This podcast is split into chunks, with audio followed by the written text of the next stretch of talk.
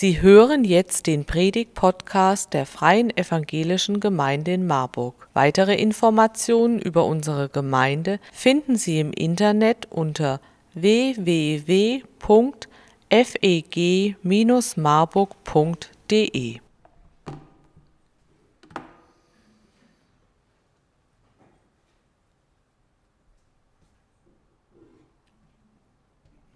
Ich beginne mit diesem Glas Wasser.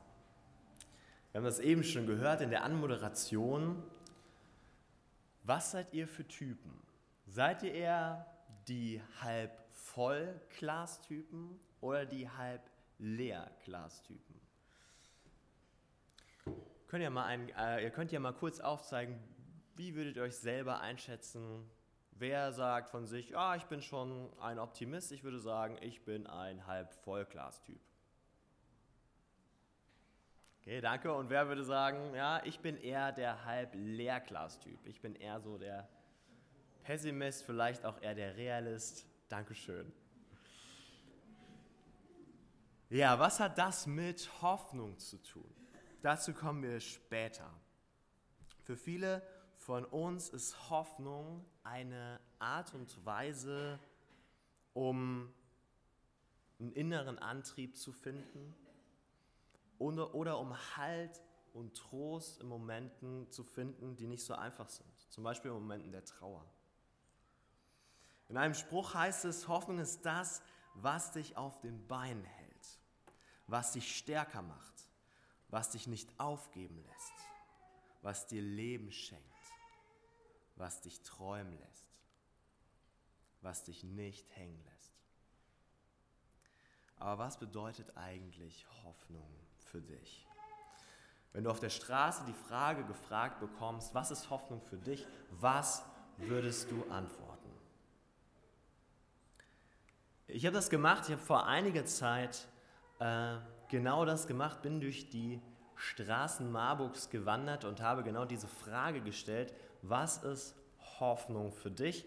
Und einige Passanten habe ich mal hier äh, euch mitgebracht, einige Statements von Passanten. Da war Isabel, die gesagt hat, Hoffnung ist für mich ein positives Gefühl. Oder Lukas, der gesagt hat, für mich ist Hoffnung nicht aufzugeben.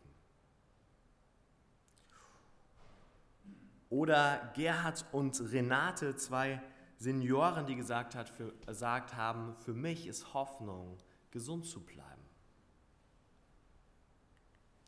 Michael sagt, für mich ist Hoffnung der Blick in eine bessere Zukunft. Und die 19-jährige Frauke sagt, Hoffnung ist das, was am Ende bleibt. Hinter unserer Hoffnung stehen Wünsche, Sehnsüchte und Träume, ein Blick in eine bessere Welt. Wünsche wie der Wunsch, dass meine Pläne aufgehen ich meine Ziele erreiche, meine Lieben gesund bleiben und ein geliebter, verstorbener Mensch jetzt bei Gott ist, dem es jetzt besser geht. Sehnsüchte nach, vielleicht nach einem Partner. Vielleicht bist du Single heute Morgen und wünschst dir einen Partner, aber der ist bisher noch nicht gekommen. Oder Sehnsüchte nach echten Freunden, nach echten Freundschaften, nach Anerkennung, mehr finanzieller Sicherheit oder gut laufende Beziehungen. Vielleicht aber auch Träume wie der Traum von einer besseren Welt ohne Kriege, ohne Fremdenfeindlichkeit, Ausbeutung, Hass, Zerstörung, einer ehrlichen Politik. Träume von einer Welt, in der wir nicht das erleben, was wir gerade in Katar sehen, wo verboten wird, eine Binde zu tragen, die dafür einsteht, dass Menschen ihre Rechte oder die, die Rechte der Menschen ähm, gewürdigt werden. Jeder füllt seine Hoffnung ganz anders und doch geht es bei allen Hoffnungen, zumindest im Normalfall, darum, dass es positiver wird, dass die, der Blick in die Zukunft positiver wird. Aber leider leben wir, wie eben schon erwähnt, in einer Welt, die nicht perfekt ist, die unperfekt ist. Wo wir ganz, ganz viel erleben, was nicht so aussieht, wie Gott sich das vorgestellt hat. Es ist ein, eine Welt als Teil von Gottes Schöpfung, die eben noch nicht vollendet ist, die noch nicht fertig ist, sondern gerade mehr als je zuvor zerstört wird. Und wenn wir in die Bibel schauen, dann lesen wir von der Spannung oder von genau dieser Spannung, einmal zwischen dieser Hoffnung und dann zwischen, zwischen dieser, diesem Leben in dieser Welt, zwischen der Hoffnung darauf, dass es besser wird, dass es schöner wird, aber eben auch von dem Leben in der Welt, die kaputt ist, die nicht schön ist, die an vielen Stellen nicht schön ist und die an so vielen Stellen auch hoffnungslos erscheint. Und Paulus, der erste Missionar, kennt diese Spannung. Der kennt diese Spannung. Er schreibt einen Brief an die Gemeinde in Rom und da möchte ich mit euch hineinschauen. Rom, dem damaligen Zentrum der Macht, und er hat diesen Brief geschrieben genau an diese Menschen, an diese Menschen in Rom, weil von Rom auch viel, von der Gemeinde in Rom viel ausging, äh, viel auch ausging in die Gemeinden rundherum. Äh, äh, und die Christen haben an vielen Stellen auch auf Rom geguckt, was machen die dort. Und deswegen schreibt er auch diesen Brief an die Gemeinde in Rom und in Römer 8, da nehme ich euch jetzt gerne mit hinein, ab Vers 22, da lesen wir, wir wissen ja, die ganze Schöpfung seufzt und stöhnt vor Schmerz wie in Geburtswehen, bis heute. Und nicht nur sie, uns geht es genauso. Wir haben zwar schon als Vorschuss den Heiligen Geist Gottes empfangen, trotzdem seufzen und stöhnen auch wir noch in unserem Leben, in unserem Inneren. Denn wir warten ebenso darauf, dass Gott uns endgültig als seine Kinder annimmt. Dabei wird er auch unseren Leib von der Vergänglichkeit erlösen. Denn wir sind zwar gerettet, aber doch ist alles erst Hoffnung. Und eine Hoffnung, die wir schon erfüllt sehen, ist keine Hoffnung mehr. Wer hofft schließlich auf das, was er schon vor Augen sieht? Wir aber hoffen auf etwas, das wir noch nicht sehen. Darum müssen wir geduldig warten. Soweit erstmal. Die gesamte Hoffnung seufzt und stöhnt, wie eine Frau bei den Wehen. Das sind Schmerzen. Schmerzen, die ich mir nicht vorstellen kann, die ich nur erahnen kann. Und in der Schöpfung sind alle Menschen eingeschlossen, ob sie Jesus kennen oder nicht. Und das Bild der schmerzhaften Wehen, könnte ich mir vorstellen, ist auch ein Bezug auf das erste Buch Mose, wo es nach dem Sündenfall heißt in Kapitel 3, Vers 16, da spricht Gott nach diesem großen Sündenfall, nach diesem Vertrauensbruch zu Eva, jedes Mal, wenn du schwanger wirst, wirst du große Mühen haben, unter Schmerzen wirst du Kinder zur Welt bringen. Also es ist kein Zufall, dass dieses Bild der Wehen da genutzt wird, weil es mit Schmerzen verbunden ist, weil es eine Folge ist vom Sündenfall. Und ich glaube auch, es ist kein Zufall, wenn ich so ähm, in unsere Gesellschaft blicke und wahrnehme, was passiert eigentlich in unserer Gesellschaft, dass das Streaming-Angebot, die Online-Mediatheken mehr als je zuvor boomen. Warum? Weil viele Serien, viele Filme sind schön und gut, aber oftmals schauen wir diese Filme und diese Serien, um was zu tun, uns ablenken von der Wirklichkeit, von der Realität. Zumindest merke ich das auch bei mir in meinem Leben, dass ich oftmals Filme, Serien schaue, um was zu tun, um mich abzulenken, um ein Stück vielleicht auch vor der Realität zu fliehen, in der ich lebe, die voll ist von Schmerz und wir das gar nicht anders aushalten können. Weil wir in einer Unsicherheit leben. Weil wir nicht wissen, wie soll das alles weitergehen. Wenn um uns Stürme toben, ähm, wie Kriege, Krisen, ähm, wenn wir mitkriegen von, von Katar, wie dort mit Menschen umgegangen wird. Wenn wir auch selber merken, wir kommen an Grenzen, ähm, wir können vielleicht gewisse Rechnungen nicht mehr bezahlen. Wir lesen weiter hier in Vers 23 und, die, und wir lesen weiter in diesem Vers 23 und die Christen sind mit von der Partie. Wir sind Teil von dem Ganzen. Und der Großteil von der Gemeinde, wie sie hier sitzt heute Morgen, lebt auch in dieser Spannung. Wir leben auch in dieser Spannung, obwohl wir den Heiligen Geist haben, obwohl wir Gott kennen. Ein guter Geist, der uns dabei hilft, eigentlich Gott zu verstehen und ein besserer Mensch zu werden. Warum leben wir auch in dieser Spannung? Obwohl wir Jesus kennen und daran glauben eigentlich, dass wir ein Leben nach dem Tod haben werden, obwohl wir eine Hoffnung in uns tragen, leben wir auch als Kinder Gottes im Hier und Jetzt, in dieser Welt. Und wir sind Menschen, was das angeht, wie jeder andere auch. Wir kriegen das auch mit. Unsere irdischen Körper lassen uns nicht zu Superheiligen werden, auch wenn sich das der eine oder andere vielleicht wünscht, dem, dem nichts mehr angetan werden kann, wo wir befreit sind vor Krankheit, wo wir befreit sind vor Ungerechtigkeit, befreit sind vor Ablehnung, Krieg und weltweite Krisen können uns gar nichts mehr anhaben, weil wir ja Jesus kennen. Hat uns Jesus nicht versprochen. Jesus hat uns nicht versprochen, dass wir Sicherheit haben werden. Gott uns hat uns Sicherheit nicht versprochen. Jesus hat uns Sicherheit nie versprochen. Seinen Jüngern Sicherheit nie versprochen. Aber er hat uns Hoffnung versprochen.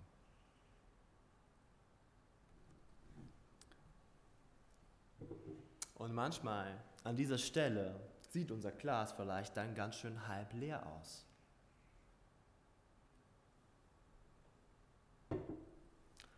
Wir brauchen diese Hoffnung, von der Paulus hier spricht, von der Paulus hier schreibt. Vor allem, weil es um unsere Rettung geht. Eine Hoffnung, die also nicht nur leere Floskeln auf Lager hat, sondern hält, was sie verspricht. Und doch, wenn ich ehrlich zu mir bin, habe ich da manchmal Zweifel dran. Ich weiß nicht, wie euch es geht.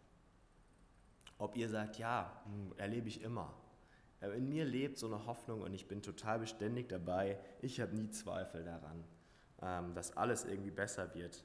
Ich erlebe oft in meinem Leben, ja, ich zweifle manchmal, weil ich was anderes erlebe in meinem Leben.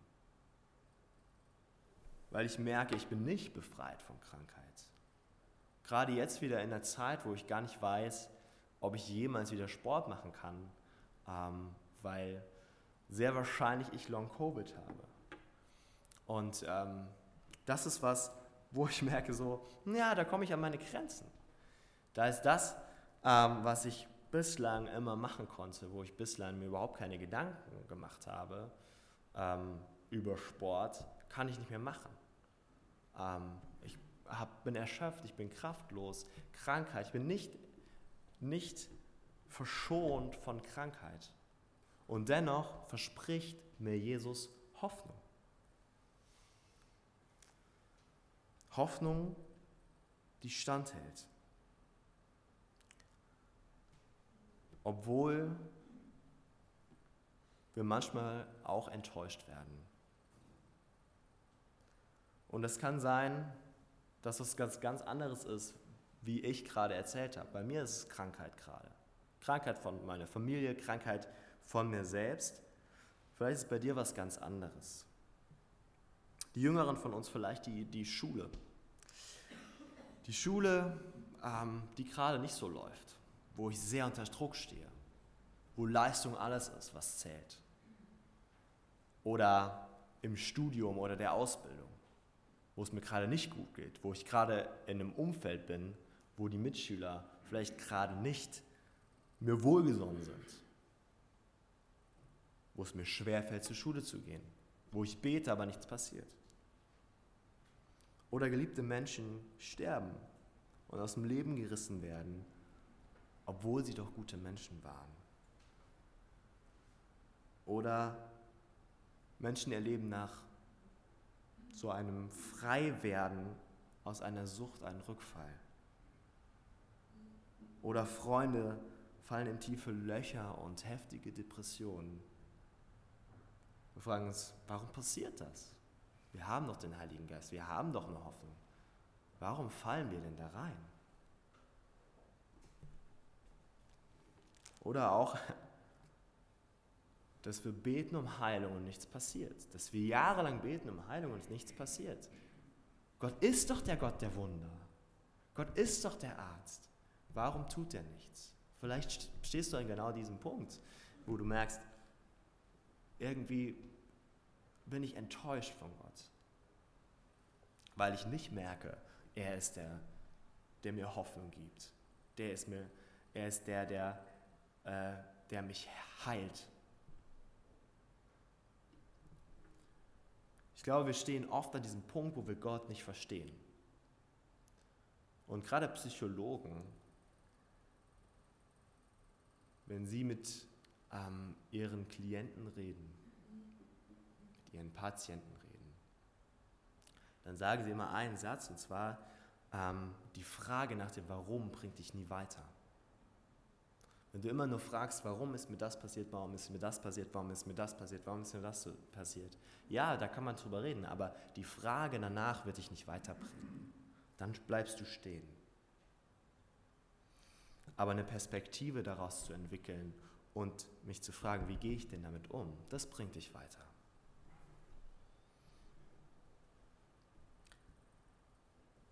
Ich kann nicht sehen, worauf ich hoffe. Und darum geht es auch in diesem Vers. Paulus schreibt hier fast schon philosophisch in den Versen 24 bis 25. Die habe ich hier zusammengefasst. Denn wir sind zwar gerettet, aber noch ist alles erst Hoffnung. Und eine Hoffnung, die wir schon erfüllt sehen, ist keine Hoffnung mehr. Wer hofft schließlich auf das, was er schon vor sich sieht. Wir aber hoffen auf etwas, das wir noch nicht sehen.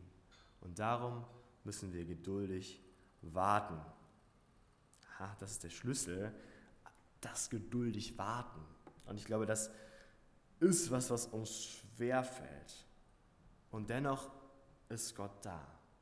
Ist Gott da. Ist Gott der Hoffnungsgeber. Auch wenn wir es nicht sehen, auch wenn wir gerade es nicht erleben in unserem Leben, dass Gott die Hoffnung ist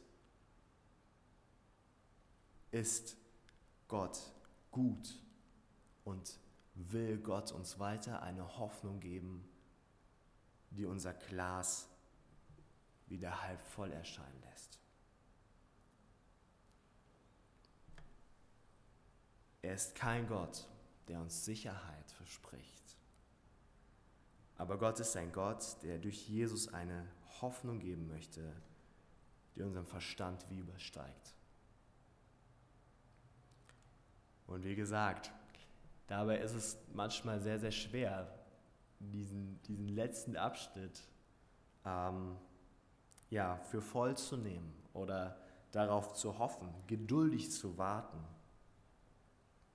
Manchmal fühlt sich das wie eine Ewigkeit an. Aber wenn, wenn wir in den Urtext schauen, wenn wir schauen im Griechischen, was steht dort im Urtext, dann wird auch dieses Warten hier übersetzt mit Erwarten. Also wir erwarten, dass sich was verändert. Wir warten nicht nur einfach so, sondern wir erwarten, dass Gott es besser macht. Und heute ist der erste Advent, eine Zeit, in der wir als Christen das Fest der Ankunft feiern, uns darauf vorbereiten und das erwarten. Und jedes Jahr feiern wir Weihnachten. Wir feiern, dass Jesus gekommen ist auf diese Welt, dass Gott selbst sich klein gemacht hat und dass sich Warten lohnt. Dass sich Warten gelohnt hat. Menschen, die vor Jesu Wiederkunft gewartet haben, die auf die alten, die alten Prophezeiungen gehofft haben, die gehofft haben, Gott kommt irgendwann wieder. Wir haben diese Prophezeiung. Propheten haben darüber gesprochen, dass Gott auf diese Welt kommt. Und dieses Warten hat sich gelohnt. Und Jesus hat alles verändert. Mit seinem Leben hier auf der Welt, mit dem Tod am Kreuz, hat er für uns das ganze Leben verändert und hat uns wieder neue Hoffnung gegeben.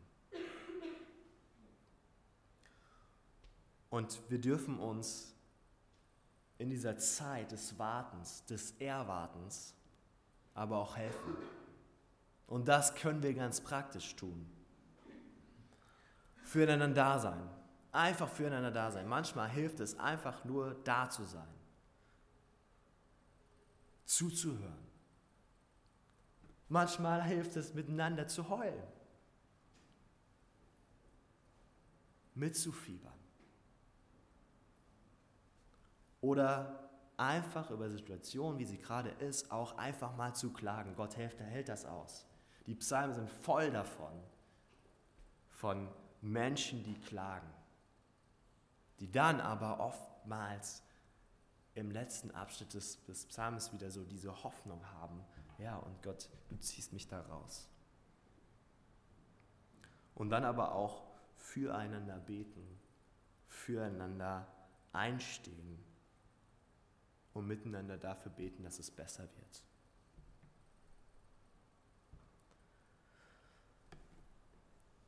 Weil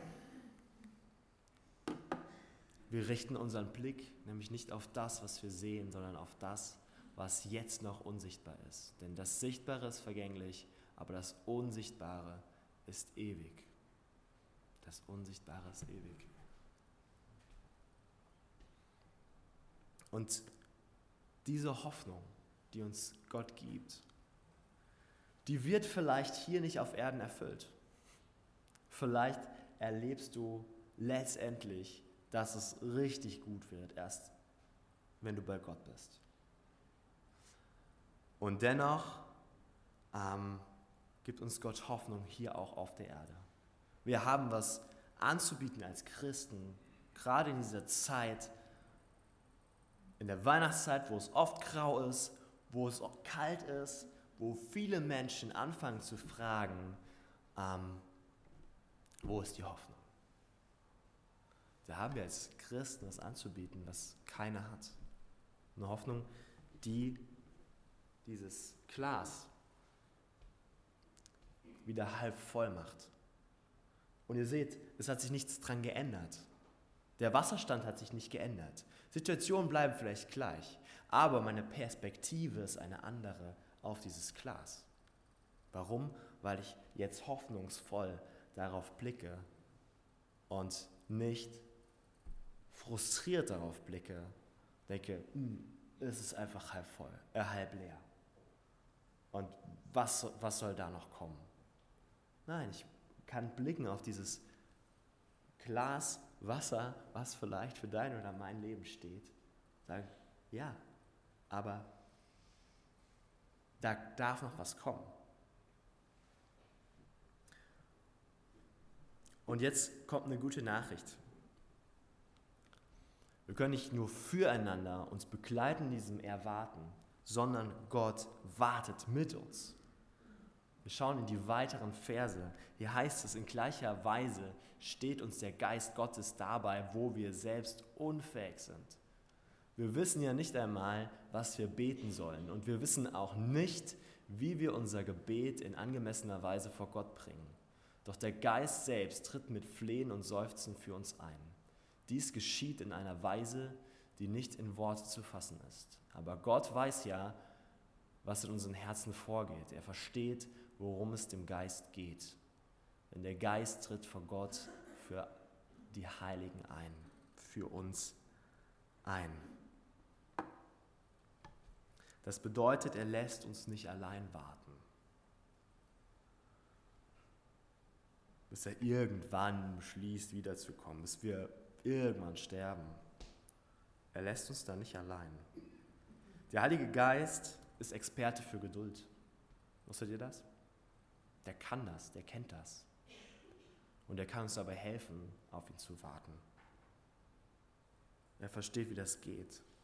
Und er hilft uns beim Beten, steht hier. Auch wenn wir manchmal in Situationen sind, wo wir selber, wo es irgendwie sich so anfühlt, ich bete gerade und es bleibt wie kleben an dieser Zimmerdecke. Was soll schon passieren? Aber der Heilige Geist will uns dabei helfen, genau das zu tun. Vielleicht dauert das auch eine Weile, bis wir merken, wie der Heilige Geist eingreift, aber er greift ein. Und er findet Worte, die Gott versteht und hilft uns dabei. Vielleicht, indem er uns einen Bibelvers deutlich macht, wieder in, ins Gedächtnis ruft, den wir, den wir schon längst vergessen haben. Oder jemand spricht uns irgendwas zu. Prophetische Bilder ist vielleicht die Gemeinde jetzt nicht so die bekannteste dafür, dass wir prophetische Bilder weitergeben. Aber auch das können wir ausprobieren indem wir Gott fragen, welches Bild hast du denn für mich, für diesen und diesen und jenen, der gerade Hoffnung braucht, wo wir das wissen. Aber es ist auch ein Stück weit immer unsere Entscheidung. Lassen wir das zu? Und hat mal gesagt, Gott ist ein Gentleman. Gott ist ein Gentleman, der keinen Druck auf uns aufübt der nicht sagt, nimm diese Hoffnung von mir. Lass doch mal dem Heiligen Geist Raum. Nein, sagt, hier ist das Angebot. Ich, ich möchte dir helfen. Der Heilige Geist, den hast, der lebt nicht umsonst in dir. Aber was deine Entscheidung ist, lässt du diesem Geist Raum in deinem Leben? Lässt du zu, dass er dir Hoffnung gibt? Und ich merke, wenn ich auf mein Leben schaue, sind es oft die Zeiten, wo ich mir wirklich Zeit nehme, wo ich bewusst sage, Gott rede in mein Leben. Gott zeig mir, was hast du mir zu sagen. Und ich merke, wie der Heilige Geist Raum gibt, mir Dinge aufzeigt, äh, mir nochmal neu Hoffnung gibt in Bereichen, wo ich sehr frustriert bin wo ähm, es mir schwer fällt, daran zu glauben, dass er der Hoffnungsgeber ist. Und manchmal kann das so aussehen, dass es nicht dabei bleibt.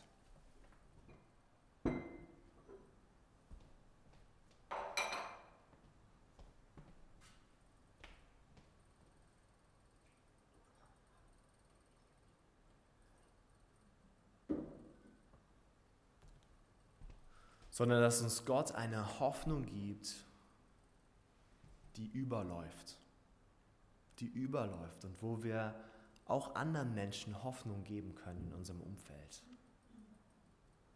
Und ich wünsche uns das. Ich wünsche uns das gerade auch in der Weihnachtszeit, dass wir Menschen sein dürfen. Und vielleicht ist es gerade für dich nicht dran, vielleicht bist du gerade selbst in so einer Phase, wo du ringst, wo du dich fragst, Gott, wo bist du, wo du gerade selber sehr große Hoffnung brauchst, dann lade ich dich ein, ähm, dann lade ich dich ein, dich von Menschen begleiten zu lassen, aber auch ähm, die Einladung Gottes anzunehmen, der dir dabei helfen will, dir neue Hoffnung zu geben.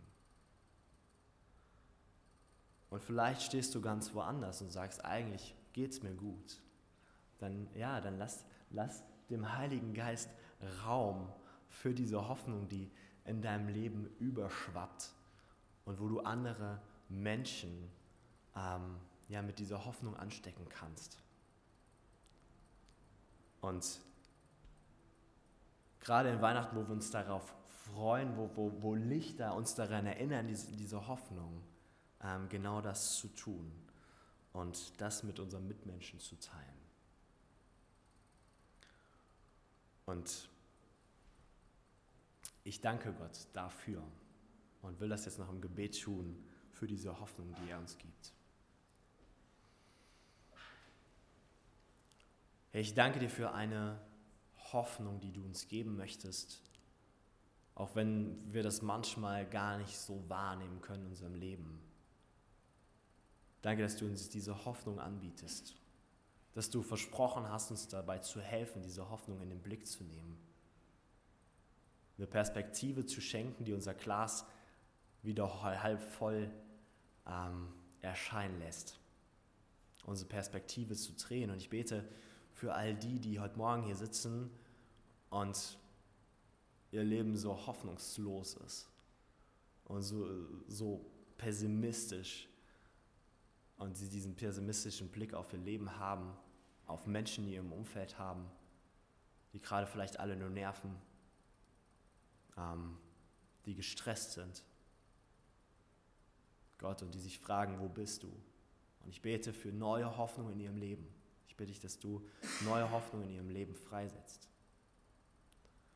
Und ich bete für all die, die denen es gerade gut geht, die, die gerade deine Hoffnung erleben in ihrem Leben, die gerade froh sind dafür, dass du die Hoffnung gibst, eine neue Perspektive schenkst, dass sie aus diesem Überfluss, den sie in ihrem Leben haben, abgeben können, weitergeben können, diese Hoffnung wie verschenken können an ihre Mitmenschen.